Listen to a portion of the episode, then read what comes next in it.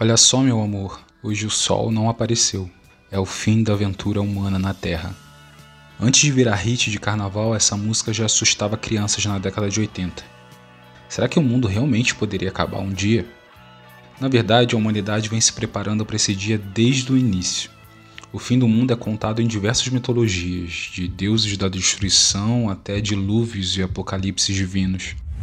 Tudo bem que o mundo pode ser um lugar bem assustador de vez em quando, com seus terremotos, furacões, vulcões, meteoros. Mas depois que os humanos passaram a entender esses fenômenos, antecipá-los e até controlá-los, o medo deu lugar à ganância e uma certa arrogância.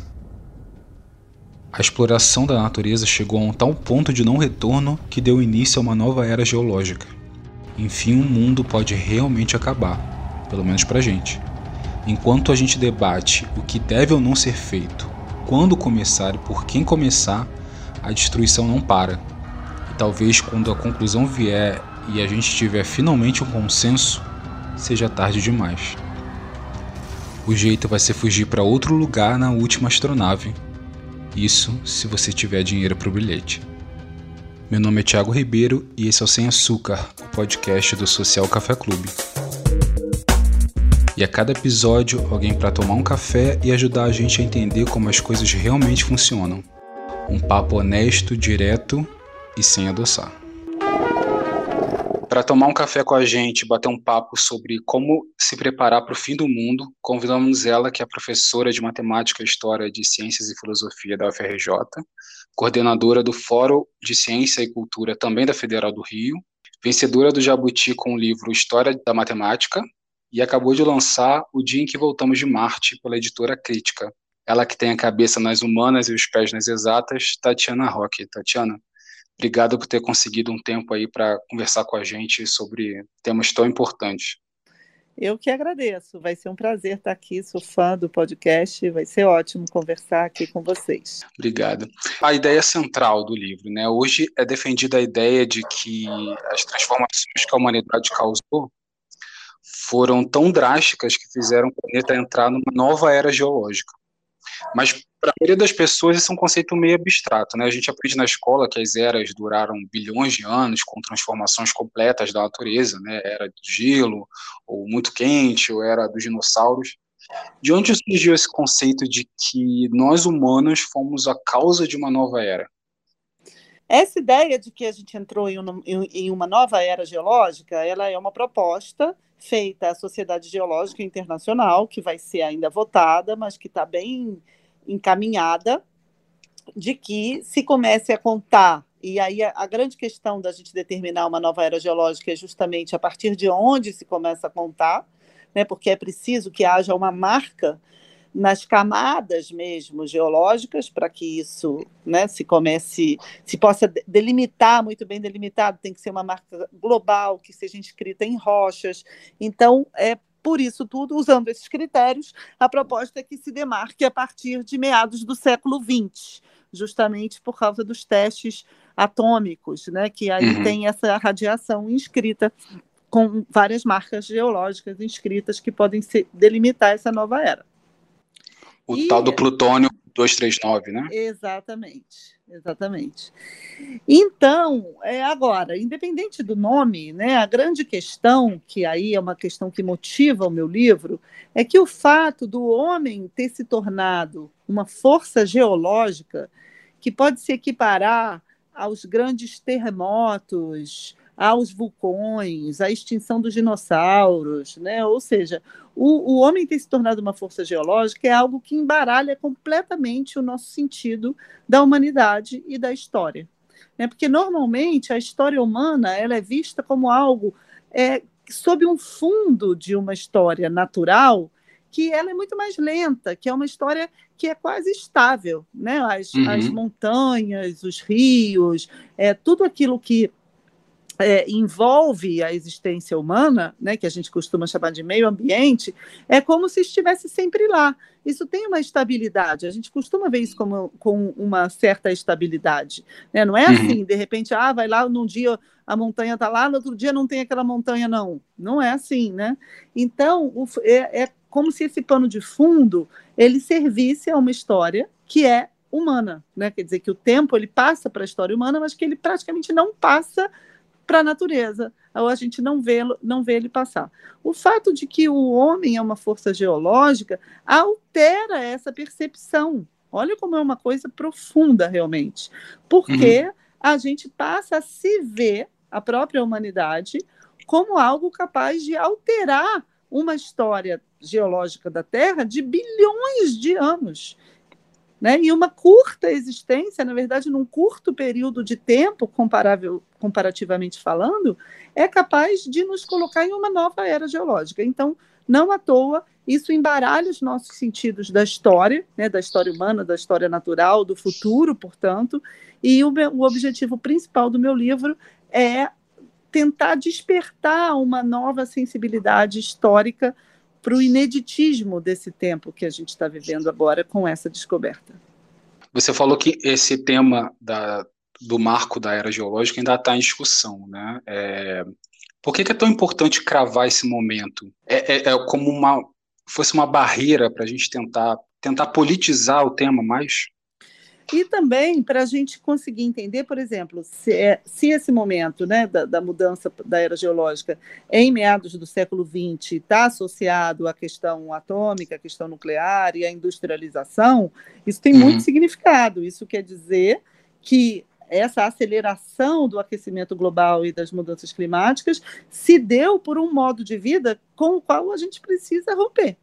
Porque uhum. se, se tá, o início está demarcado justamente ali, isso significa que para a gente não agravar as mudanças climáticas, a gente vai precisar alterar radicalmente esses modos de vida, essa, a, as próprias formas de organização econômicas daquele momento, né, que se expandiram naquele momento, e a, a utilização de armas nucleares, então, mais ainda, né, que é algo que voltou aí à cena que é meio assustador, né? mas voltou à cena com a guerra.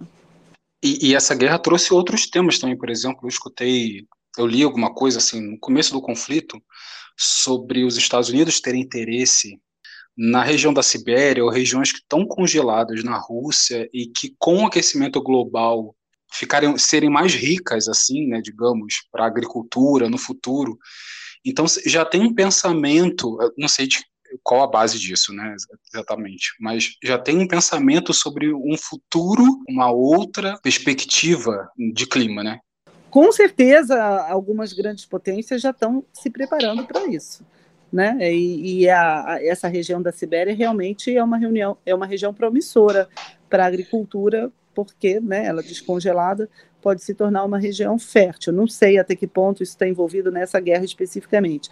Mas hum, sobre sim. essa guerra especificamente, o que está me assustando muito é que, ao invés da gente aproveitar esse momento para diminuir a utilização de petróleo e gás e a emissão de combustíveis fósseis e acelerar a corrida pelas energias renováveis e limpas, está acontecendo justamente o, o contrário. Né? Os países e os Estados Unidos, outro dia teve um tweet do Elon Musk dizendo isso, que os Estados Unidos agora devem incentivar a produção de petróleo e gás para diminuir a dependência dos próprios Estados Unidos e também de outros países do mundo em relação à Rússia. Você imagine uma coisa dessas. Sim, eu vi um meme exatamente sobre isso, que era um trânsito congestionado, e aí, assim, com combustíveis fósseis, e a mesma foto com carros elétricos, ou seja, não tem uma mudança, né? É só uma mudança de combustível, mas se não houver uma mudança sistemática, né, uma mudança de estrutura, não, não adianta nada. Isso ainda é uma segunda coisa, quer dizer, se a gente conseguir mudar para carros elétricos já é um avanço. O que eu estou falando aqui é de manutenção do petróleo, uhum. gás, diesel e tal, quer dizer, terrível. Além disso, eu concordo. Eu acho que, além disso, a gente vai precisar reduzir muito o uso do carro. Né? Não é só mudar para carro elétrico e continuar tudo igual. E a gente precisaria reduzir muito, mas essa guerra está me preocupando justamente porque eu acho que a gente uhum. a gente estava começando a ter um, um início né, de conscientização global sobre essa emergência e agora a gente está vendo um retrocesso a partir Sim, da guerra a ponto dos Estados Unidos voltarem com laços com a Venezuela, por exemplo, por causa do petróleo. Então a gente vê cada vez mais a ciência envolvida em questões políticas. Você acha a, a ciência é política? Sim, a ciência ela se produz a partir de estruturas, né, que são sempre políticas. Ainda mais depois do século XX, que a ciência precisa de muito investimento, né? Ainda mais essa ciência de larga escala precisa de investimento estatal. Né? Toda a ciência é, de ponta produzida em meados do século XX, ela foi produzida pelo chamado complexo industrial militar nos Estados Unidos, que foi uma indústria de guerra, impulsionada pela guerra, com grande participação do Estado em parceria com empresas privadas, mas que ditava a prioridade da produção. Né? Então, uhum. essa ciência, né, a partir dali, principalmente, que ela foi organizada em função da Big Science, né, do que se chamou de Big Science, ela só funciona com muitos investimentos. Né? Então, é claro que os investimentos eles ditam prioridades. Né, eles impulsionam algumas áreas mais do que outras. Muitas vezes a gente tem áreas científicas que são patrocinadas né, por empresas que tem interesse nos resultados e que, de certa forma, é enviesado. Quer dizer, é, não, é, é não é que o, o, conteúdo científico, né, não é que a verdade científica em si ela seja política, mas o, a produção desses enunciados e dessas afirmações ela depende de estruturas que são políticas. então, é então você acha que deveria, a ciência deveria ser menos isenta, digamos assim, ela deveria ter mais claro o seu posicionamento político, digamos assim, já que tem esse nível. O que eu imagino assim, que uma ciência isenta, ela é mais passível de manipulação, né? Como você falou desses grupos empresariais que pagam cientistas para produzir pesquisas e artigos sobre o uso de determinados produtos. Você acha que não deveria ser mais claro que, olha, essa, essas pesquisas são patrocinadas, então tem esse viés, ou essa pesquisa tem esse objetivo? Sim, isso até é.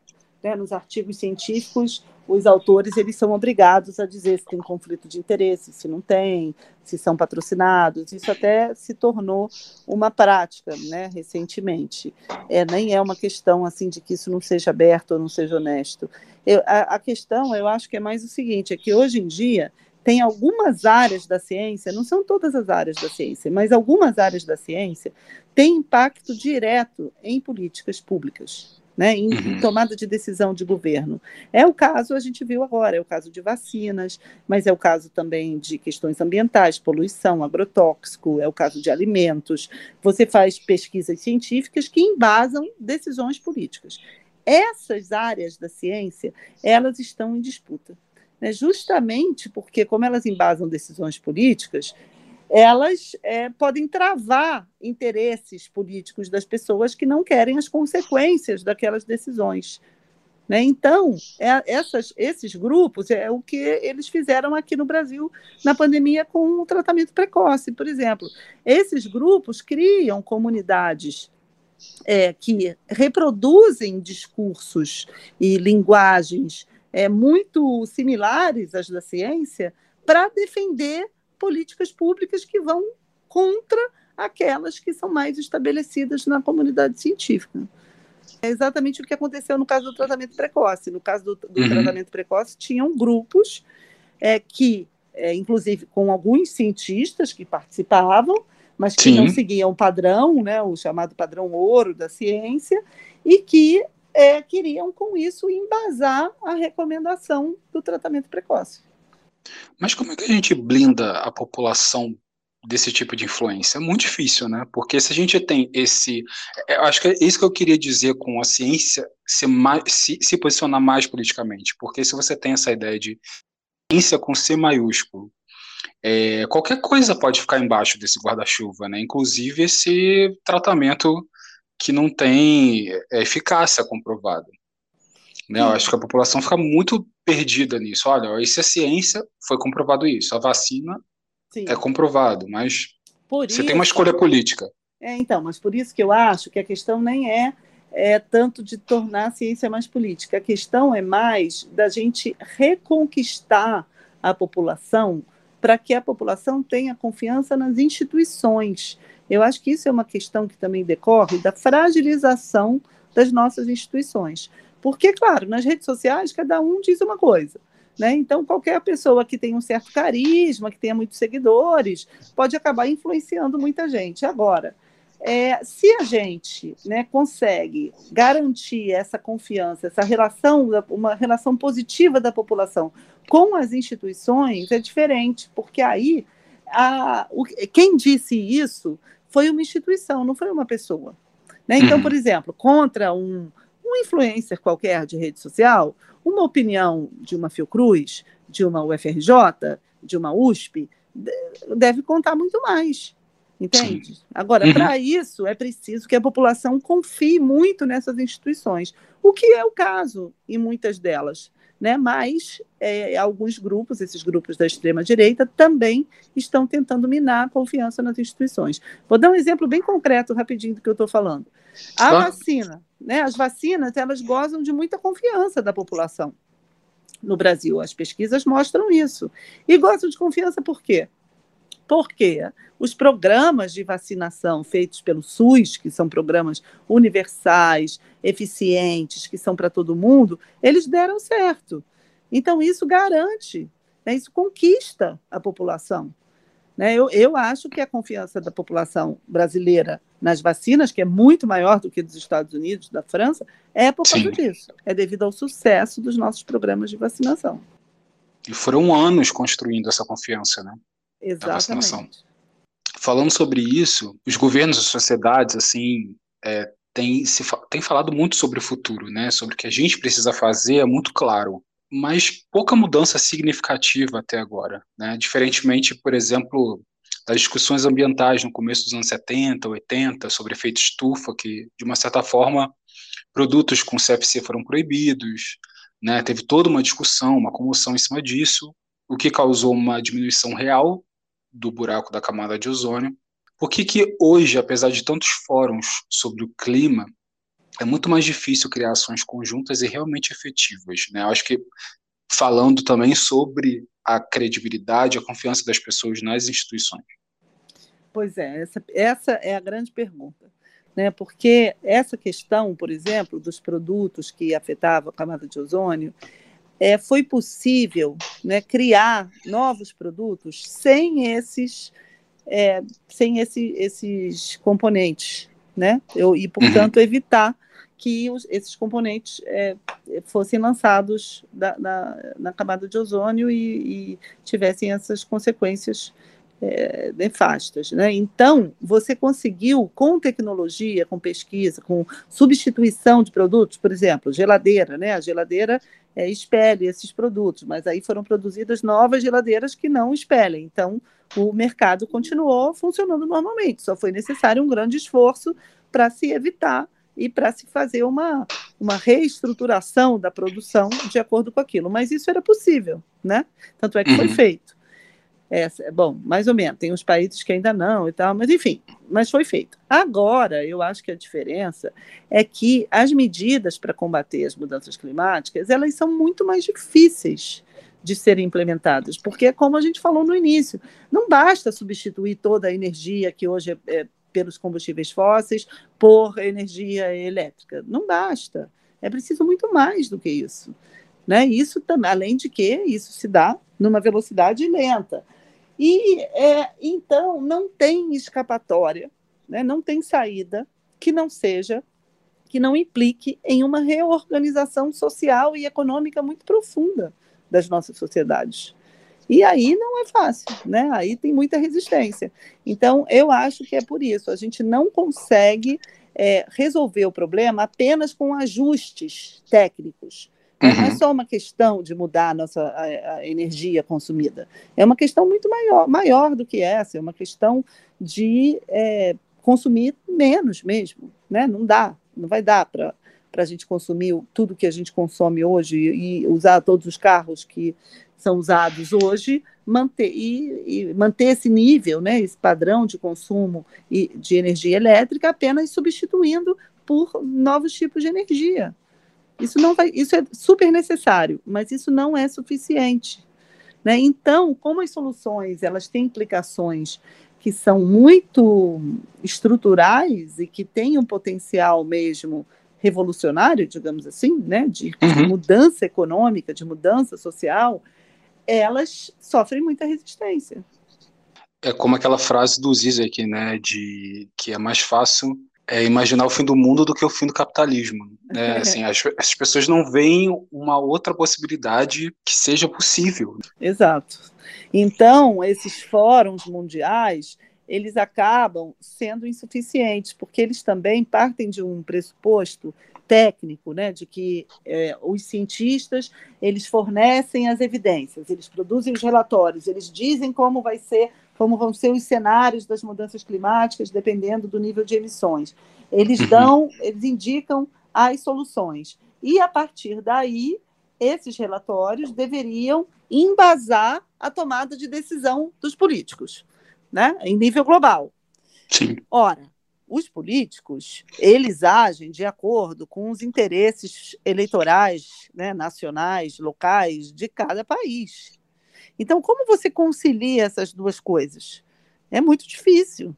Né? Então, esse, esse modelo de governança global do clima, eu acho que ele é muito insuficiente e se demonstra cada vez mais insuficiente diante do tamanho dos nossos desafios. Então a gente tem um problema aí também que é um problema de governança, eu acho. Uhum. É, e você fala no livro sobre essa questão do consumo, né, que é impossível o mundo inteiro consumir como os países ricos consomem, e isso acaba criando um problema, uma questão para os países da periferia do capitalismo, que também não querem assumir uma responsabilidade igual, mas ao mesmo tempo, por exemplo, a China, né, que é um caso de industrialização muito rápida, é, que é um país que saiu da periferia para ser líder global, precisa assumir também um papel né, de, de protagonismo nessa mudança. Sim. É, a China, hoje, ela está investindo pesado em energias renováveis, só que sem abandonar as energias fósseis, né, os combustíveis fósseis. Uhum. Ela tem um plano de fazer isso, mas é, ainda com essa janela, né, que é até 2030, 2050, não, aí eu não sei exatamente qual das duas. Mas o grande dilema que tem aí é o seguinte: quando a gente fala em reduzir consumo, por exemplo, a primeira coisa que as pessoas perguntam é: ah, reduzir consumo é um problema do, do norte né? É um problema dos países ricos, é um problema da Europa, dos Estados Unidos. No, nos países do Sul, a gente ainda precisa muito para que toda a população tenha é, direito a um certo nível de consumo, né? Uhum. A um nível de consumo razoável, porque as pessoas são né, mais pobres, elas não elas são desprovidas realmente de algumas necessidades básicas e você não vai agora justamente no momento em que elas estão ascendendo, começando a consumir, dizer, não, peraí, que agora a gente tem esse problema aqui do aquecimento global, não pode mais consumir. Né, então, essa é uma verdadeira questão, sabe? E é uma questão né, que tem a ver com esses pressupostos que você colocou, os países em desenvolvimento reivindicam nesses fóruns, nesses fóruns globais essa essa premissa, né, de que foram os países do norte que mais poluíram, portanto, eles têm que fazer o sacrifício primeiro, né, e deixar os países do sul ainda poluírem um pouco mais até a sua população chegar num nível razoável, né? Bom, isso daí é, enfim, tem tantos pressupostos nesse nesse discurso, né? O uhum. primeiro pressuposto mais óbvio é que a felicidade tem a ver com o consumo é que o bem-estar realmente seria dado pelo consumo. É, vamos lá. É claro que se você hoje coloca para as pessoas, né, aqui no Brasil, por exemplo, o Lula, o Lula falou muito da coisa da picanha, né, do churrasco e tal. Você não vai falar para as pessoas que têm dificuldade de ter dinheiro para comprar carne, que ah, não pode comer carne, não, agora tem que ser todo mundo vegetariano. Não é na isso. minha vez, né? É sempre assim, é, na minha vez. Exato, logo na minha vez, né? Agora, por outro lado, talvez a prioridade para essas pessoas, muito mais do que comer carne, seja ter um serviço de qualidade de educação e saúde gratuito e acessível para todo mundo. Vamos combinar. Uhum. Você perguntar para elas o que ela prefere. Você prefere que o seu filho esteja numa boa escola, que garantido que é uma escola de boa qualidade, que ele vai ter um futuro, que ele vai poder ter uma profissão, que sua família, quando tiver um problema de saúde, vai ser atendida num bom posto de saúde, gratuito, com direito para todo mundo, você vai ter acesso a medicamento. Você prefere isso ou picanha? Sabe? Então, uhum. não estou dizendo que precisa parar de comer carne desde já, todo mundo, impor isso à população, não estou dizendo isso, mas eu estou mostrando como essa discussão também é mal colocada. Né? Porque a gente não foi lá perguntar o que, que as pessoas preferem, se são serviços públicos, né, do bem-estar social, que deem esse direito coletivo para todo mundo, ou se é o consumo de carne, de carro, etc. Né? Então, eu acho que a gente parte de premissas que já tendem a é, enviesar o debate, né? que é colocar esse debate, primeiro, isso, em termos de consumo. Né? É, segundo, em termos de consumo, em termos de que consumo é igual à felicidade. Né? Segundo, é em termos de que é, para as pessoas terem um certo nível de bem-estar, o que elas precisam realmente é de consumo individual, é de saídas individuais, é de soluções individuais. Não é. Né? Pode ser de saídas coletivas, de construção de uma sociedade de bem-estar social, de serviços públicos. Então, enfim, eu acho que todo esse essa narrativa, né? Por isso que o meu livro tenta é, dialogar com isso, justamente para a gente tentar transformar essa, essa, essa grande narrativa que nos deixa paralisados, né? que deixa a gente um pouco sem saída. E, e a gente fala da questão estrutural porque é, o capitalismo funciona assim, né? A gente vê as cidades elas são construídas para um consumo individual, com grandes avenidas, por exemplo, para que as pessoas comprem carro ao invés de ter um transporte público bem é, efetivo e distribuído para todo mundo, né? E, e, a gente vê é, pouquíssimas ações sobre isso, né? Por exemplo, Paris tem uma, um objetivo de é, acabar com a circulação de carros né, dentro da cidade é, daqui a 10 anos, eu acho que é alguma, alguma coisa assim. Mas Paris é uma cidade muito pequena, né? Comparada a outras cidades. É estrutural mesmo. A gente tem que inverter esse, esse discurso do consumo individual. Exato. Esse exemplo aí do carro é ótimo, né? Você vai dizer, ah, mas você vai dizer para o cara pobre que demora duas horas no transporte, que ele não pode ter carro? Ué, é só não demorar duas horas no transporte, né? É só você ter um transporte realmente mais eficiente, confortável, que faça com que as pessoas não percam tanto tempo indo para o trabalho, que realmente isso é uma questão terrível, né? Mas não é necessariamente o carro que precisa para resolver isso é, é, um exercício de imaginação, né?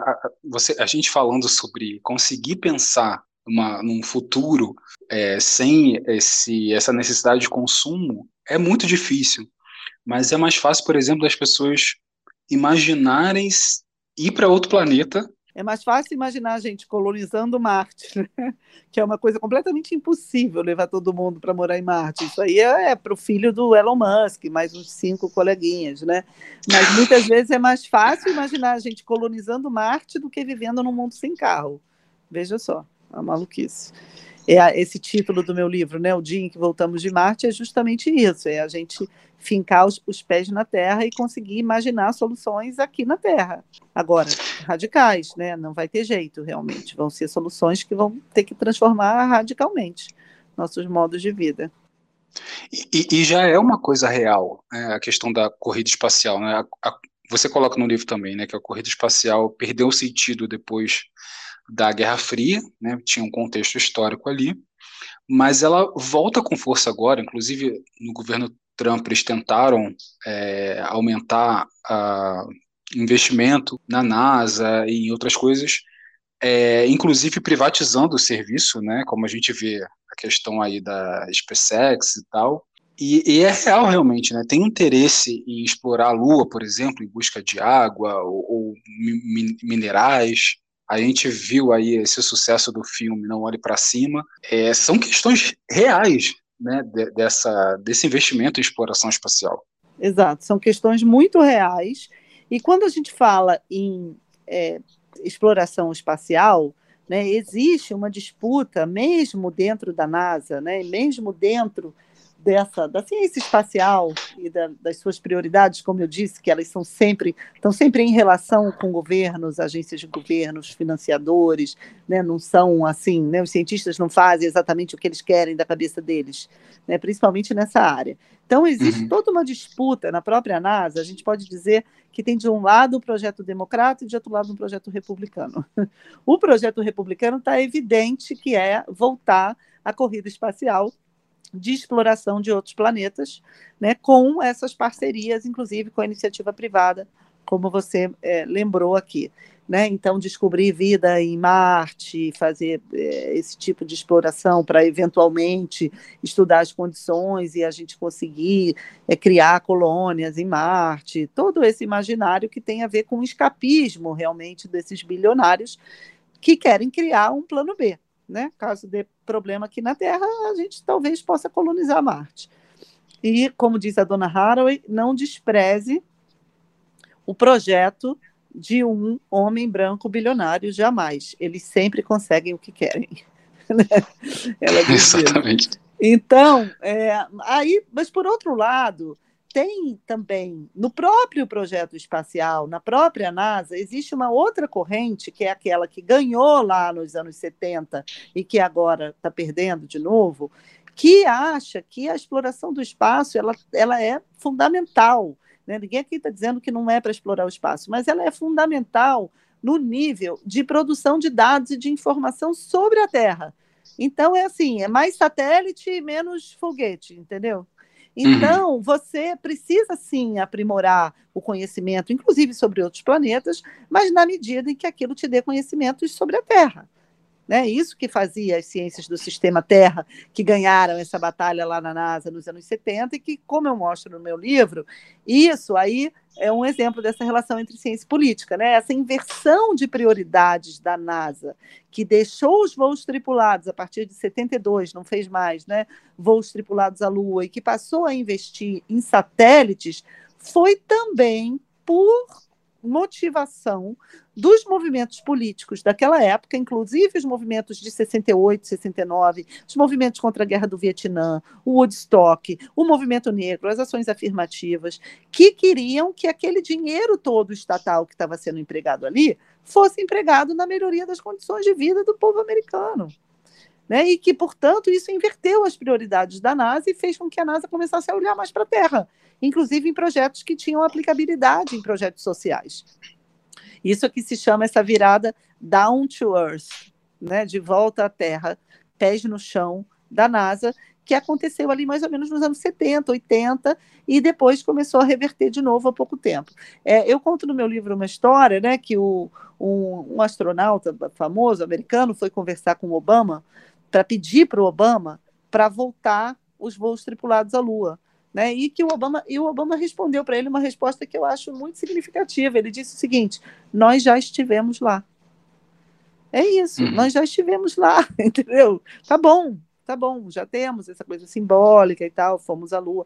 Agora a corrida espacial tem que continuar? Tem, mas tem que continuar do ponto de vista do, da produção de informação sobre a Terra né, para a gente conseguir salvar o planeta. Então, é, existe essa disputa entre dois projetos ali na NASA. E o Biden, ele sabendo disso, porque ele foi eleito, né, democrata e tal, mas numa situação frágil, né, os republicanos continuam fortes, Trump continua forte, e primeira coisa que foram lá olhar quando ele foi eleito é se ele não ia abandonar esses projetos de reconquista espacial do Trump.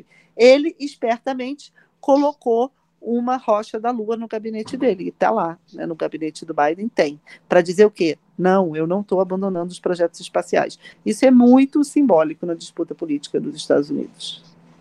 E tem uma questão de reconquista da opinião pública para ajudar a fomentar esse investimento é, na corrida espacial de novo. E aí a gente tem uma inversão da ideia de que, ah, mas agora são empresas privadas que estão gastando dinheiro, mas não é bem assim, né? Tem investimento público nessas empresas privadas, né? O Elon Musk não está ficando bilionário do nada, Com tem certeza. investimento ali. E, e, e, sobre isso, tem uma coisa, você conta no livro, né, sobre um projeto aí, por exemplo, de, de usar a poeira da Lua para criar uma uma película, digamos assim, né, película protetora dos raios solares. Falando, voltando à questão política e ciência, quem, quem que decide sobre isso? Né? Vamos imaginar assim, quem está na ponta que decide, vou criar uma camada de proteção, é, impedir que raios do raios do Sol cheguem aqui na Terra por um determinado período, sabe? É, essa é a maior questão, porque, primeiro, todos esses experimentos das chamadas geoengenharias não têm comprovação científica de que vão realmente funcionar. Segundo, não tem comprovação científica de que não vão causar efeitos colaterais inesperados.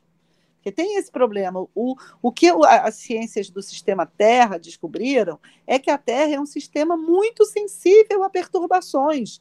Qualquer perturbação pode desencadear um processo em cadeia que pode agravar alguns estados críticos. Né? Então, não há nenhuma evidência de que esse tipo de coisa não possa ser um disparador do agravamento da situação crítica. E aí é que está, da situação crítica onde? Né? Se você faz um uhum. experimento uhum. desses ali em cima mesmo, que seja nos Estados Unidos, você pode provocar um tsunami na, na Malásia. Ninguém tem ideia do, da consequência disso. E quem é que decidiu fazer o experimento? Né, o povo lá da Malásia foi consultado, teve um plebiscito para saber, sendo que eles podem ser afetados? Não.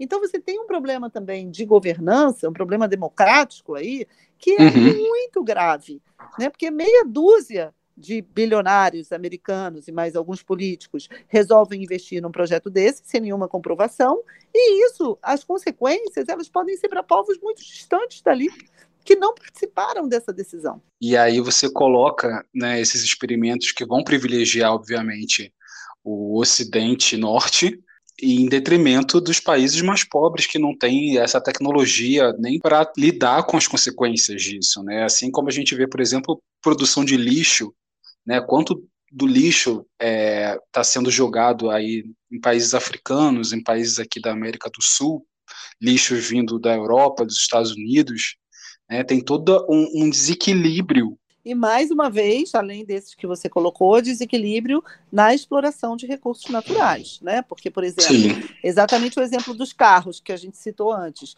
Se hoje os carros elétricos, a, a, gente mantém o número de carros, todos viram carros elétricos, os carros elétricos precisam de baterias, as baterias precisam de lítio. Vai tirar esse lítio da onde?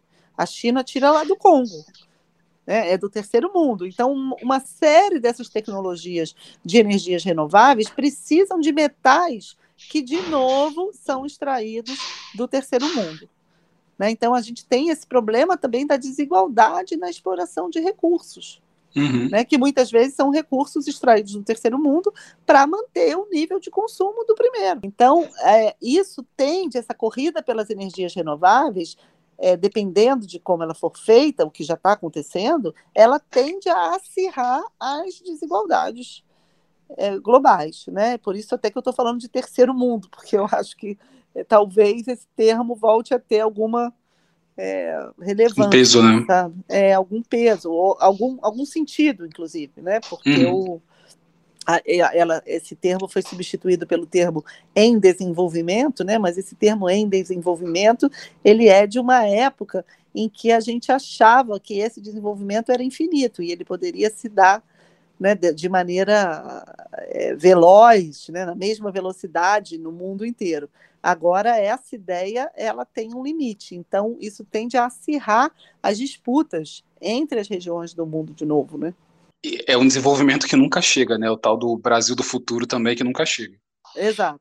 E, e talvez é, seria um momento de países, esses países periféricos, tomarem um protagonismo nessas mudanças, né? Assim, mudar a, a tecnologia, né? Você fala no livro que a gente vê muito avanço tecnológico como somente industrialização, mas muitas das soluções que a gente está vendo hoje são tecnologias ancestrais, né, combinadas com avanços e tal, como agroecologia, por exemplo. O futuro é o passado? Não.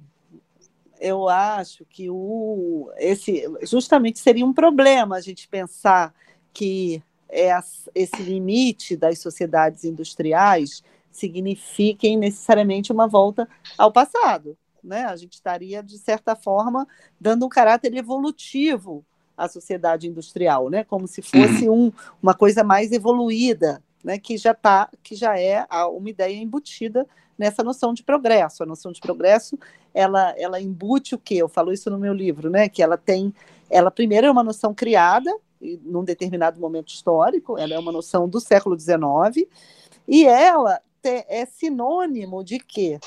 Do, da crença de que a humanidade ela vai sempre avançar para melhor, de que ela avança sempre em direção a um futuro melhor. E esse futuro melhor, ele é auxiliado pelas tecnologias, pela ciência, pela tecnologia. Então isso seria uma espécie de garantidores do avanço da humanidade em direção a um futuro melhor. Isso é a ideia de progresso, né? Uhum. Ou seja, é você achar que existem estágios mais avançados e que esses estágios mais avançados da sociedade, eles são sinônimos de industrialização, tecnologia, etc., já é parte da ideologia do progresso. Né? Não necessariamente a gente agora, é, é, por exemplo, aumentando a participação da agricultura na nossa matriz produtiva, isso significa atraso, ou significa que esse futuro é voltar para trás. Não, né? Até porque essas formas de produção agrícola, elas podem ter muita tecnologia, né? mas tecnologia não necessariamente essa tecnologia poluente, como são os fertilizantes nitrogenados que a gente importava da Rússia e que agora não está podendo importar. Então, o Bolsonaro já criou uma iniciativa para produzir no Brasil, etc. Em termos de soberania, autonomia, tudo bem, compreende-se. Uhum. Mas a gente será que a gente não deveria estar tá pensando em modelos de produção agrícola em que a gente não precise desse tipo de fertilizantes, em que a gente possa ter, ter fertilizantes mais naturais? Isso não precisa de tecnologia? Precisa de muita tecnologia para a uhum. gente ter essas novas formas de fertilizantes. Pelo contrário, é até meio cômodo a, a, fabricação só de fertilizantes desse tipo, que usa gás natural, etc. É até uma coisa assim, você precisa de grande escala, então você tem uma maneira mais prática de fazer esses fertilizantes. Agora, a gente vai precisar de muita pesquisa para conseguir dar escala a um modelo de produção agroecológico no qual eu acredito. Agora, não é fácil. Não é fácil a gente conseguir fazer isso com a escala necessária. A grande pergunta hoje é se a Como? gente vai conseguir é, ter uma maior produção agrícola é, nesse, a, a, partir desses princípios da agroecologia, com uma escala que seria necessária para substituir o agronegócio. É, a gente fala do Brasil como celeiro do mundo, nessa né? falácia o Brasil como celeiro do mundo, como se a gente produzisse alimentos de verdade, mas a gente produz commodity, né? É, mas a gente pode ser um grande é, produtor de alimentos, mas principalmente para a gente. Mas para isso a gente precisa resolver esse problema da escala, né? E esse problema da escala ele é também tem um potencial bem radical, revolucionário. Eu acredito nisso. Eu costumo dizer, antigamente, eu sempre fui a favor da reforma agrária, mas antigamente eu achava que reforma agrária era uma pauta de justiça social. Hoje eu acho que reforma agrária é uma pauta para combater as mudanças climáticas. É uma, uma pauta, pauta ambiental. Além de ser de justiça social e ambiental, é para salvar o planeta, porque é a reforma agrária que vai fazer com que a gente consiga mudar a nossa matriz agrícola né, nossa forma de produção agrícola. Vai ser essencialmente familiar. Exatamente. Familiar, agroecológica, etc., tomando cada vez mais terreno do agronegócio. E diminuindo cada vez mais exportação e importação de alimentos, né? Porque a gente vê como a globalização causou essa, essa digamos assim, essa segmentação no Exatamente. mundo de produção, né? Isso foi Exatamente. muito prejudicial ambientalmente muito. falando. E isso não quer dizer que a gente não vá ligar para a nossa balança comercial, a gente quer continuar exportando, mas por que a gente não pode exportar vacina, por exemplo? Né? Ao contrário, a gente quer exportar produtos com maior valor agregado, né? não commodities, produtos beneficiados, que têm, eh, trazem empregos mais qualificados, que são intensivos em tecnologia. Aí sim, a gente precisa também de indústrias, mas a gente precisa de indústrias desse tipo né, com alta intensidade de ciência e tecnologia, voltadas para as necessidades da nossa, do nosso sistema público de, de saúde, educação, etc. Então, isso a gente pode também continuar sendo exportador, mas desses produtos tecnológicos. Você está coordenando o programa de governo do Freixo, a governador do Rio? Inclusive, essa pauta ambiental é muito forte, né? Como você colocou agora, é possível equilibrar economia e recuperação ambiental. Uhum. É, e você foca muito na, na, recuperação de biomas, né, principalmente Mata Atlântica, no Rio de Janeiro, como uma forma de recuperação econômica, porque o Rio ele era muito dependente da produção de petróleo. Tudo que você falou aqui sobre reverter o discurso, é, sobre a, a, os combustíveis fósseis para uma produção mais sustentável e, e mais limpa de combustíveis, você é, digamos assim, conseguiu resumir no programa, de um, em um programa de governo. Então, é possível que isso aconteça. A mensagem principal é: é possível que isso seja um programa político. Sim, é totalmente possível, mas eu preciso dizer uma coisa importante sobre meu papel no programa de governo. Eu sou coordenadora geral do programa de governo do Freixo, mas as ideias que constam no programa de governo não são as ideias da minha cabeça. Eu, eu coordeno grupos de especialistas em diversas áreas e a gente incorpora ideias desses especialistas, né? uhum. né? inclusive também a partir de acordos, né? de articulações. A gente não vai agora também mudar radicalmente a matriz produtiva do Rio do dia para a noite e jogar fora toda a estrutura que a gente já tem, as riquezas que a gente já tem. Não é vai. impossível também, né, fazer é isso. É impossível, exato. Exige, isso exige uma transição. E, e, isso a gente pensa no programa de governo, sim, junto com muita gente, junto com especialistas, junto com o pessoal também dos partidos da coligação, né, o pessoal do PT, do PV, que já pensa nisso há muito tempo.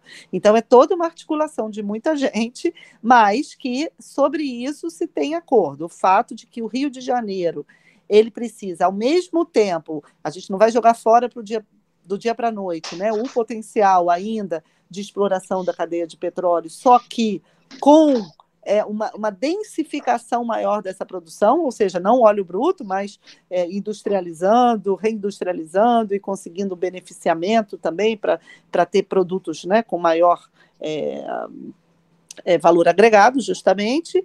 mas, ao mesmo tempo, utilizar essa arrecadação para fazer a transição energética e ecológica. Então, é usar isso para a gente, ao mesmo tempo, investir na infraestrutura necessária para que ser uma, um centro também de atração de energias renováveis e de reflorestamento da Mata Atlântica, que é uma coisa muito simbólica. Né? O Brasil foi destruindo seus biomas um a um, começando pela Mata Atlântica, chegando no Cerrado e agora indo em direção à Amazônia, que está é a da vez, né? infelizmente, é, é o bioma da vez. Então, a gente recomeçar a restauração ecológica do país pela Mata Atlântica é muito simbólico. Então, a gente vai ter realmente também, isso a gente também está discutindo aqui com especialistas, um projeto de reflorestamento da Mata Atlântica como forma não só né, de recuperar esse bioma e que tem impacto climático, ambiental, mas também como forma de gerar emprego, né, e empregos imediatos.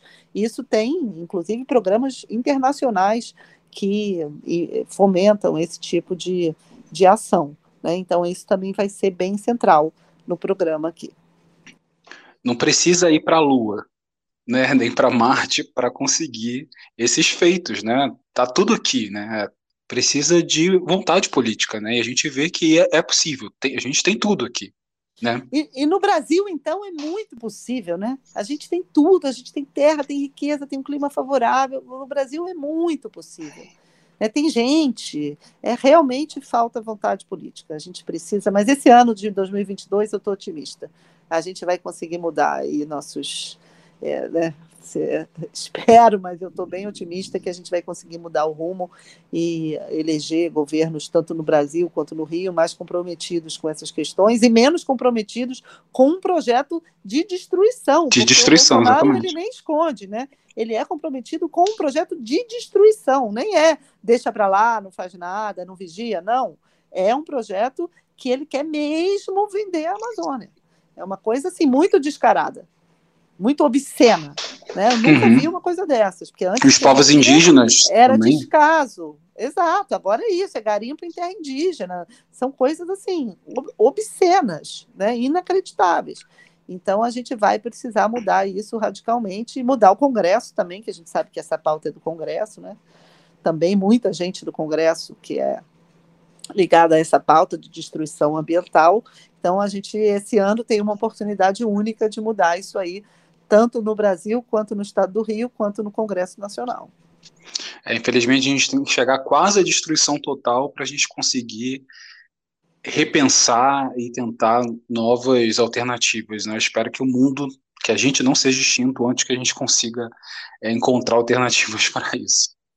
Agora, para finalizar, o que, que, você acha que vai bem com café? Dicas de livros, podcasts, séries, filmes, canais, o que você achar interessante, obviamente, além do seu livro, né, você pode indicar aqui para gente, é, pra, mas para a gente repensar sobre consumo, sobre novas alternativas e botar os pés na terra de novo.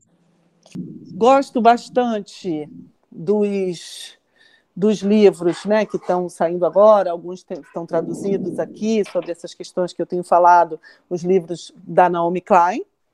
Né, eu uhum. acho que ela tem trazido uma perspectiva, eu gosto muito dela. É, também, para a gente entender essa questão é, mundial, né, a relação entre o Ocidente e, e essas histórias né, que a gente. É, esses impasses históricos dos quais eu falo no meu livro, eu cito bastante um historiador indiano chamado Dipesh Chakrabarti. Eu gosto muito dele, ele tem um livro que vai ser traduzido agora aqui no Brasil, chamado O Clima da História, né? essa brincadeira justamente como as mudanças climáticas mudam o clima, né? alteram o clima e uh, eu, eu indico esses dois. É uma das minhas inspirações também é o Bruno Latour, né? Eu uso bastante também no livro Bruno Latour. Ele tem esse livro chamado Onde Aterrar, que é tem uma inspiração também para o título do meu livro, né? É Voltar de Marte, aterrizar. É, eu gosto bastante também do, do, do Latour. Tenho os livros do Ailton Krenak, o Ideias para Adiar o Fim do Mundo e A Queda uhum. do Céu, do Copenhague né, que são também interessantes. Incríveis, né? Cito bastante, também. que são incríveis, para a gente ver como a, a, os povos indígenas já vinham pensando sobre essas questões que a gente está descobrindo só agora. E que, assim como os povos indígenas, possamos pensar não num fim, mas na recriação do mundo e conseguir imaginar uma nova realidade revolucionária antes que o último bilionário deixe o que restou do planeta na sua nave espacial. Até o próximo episódio.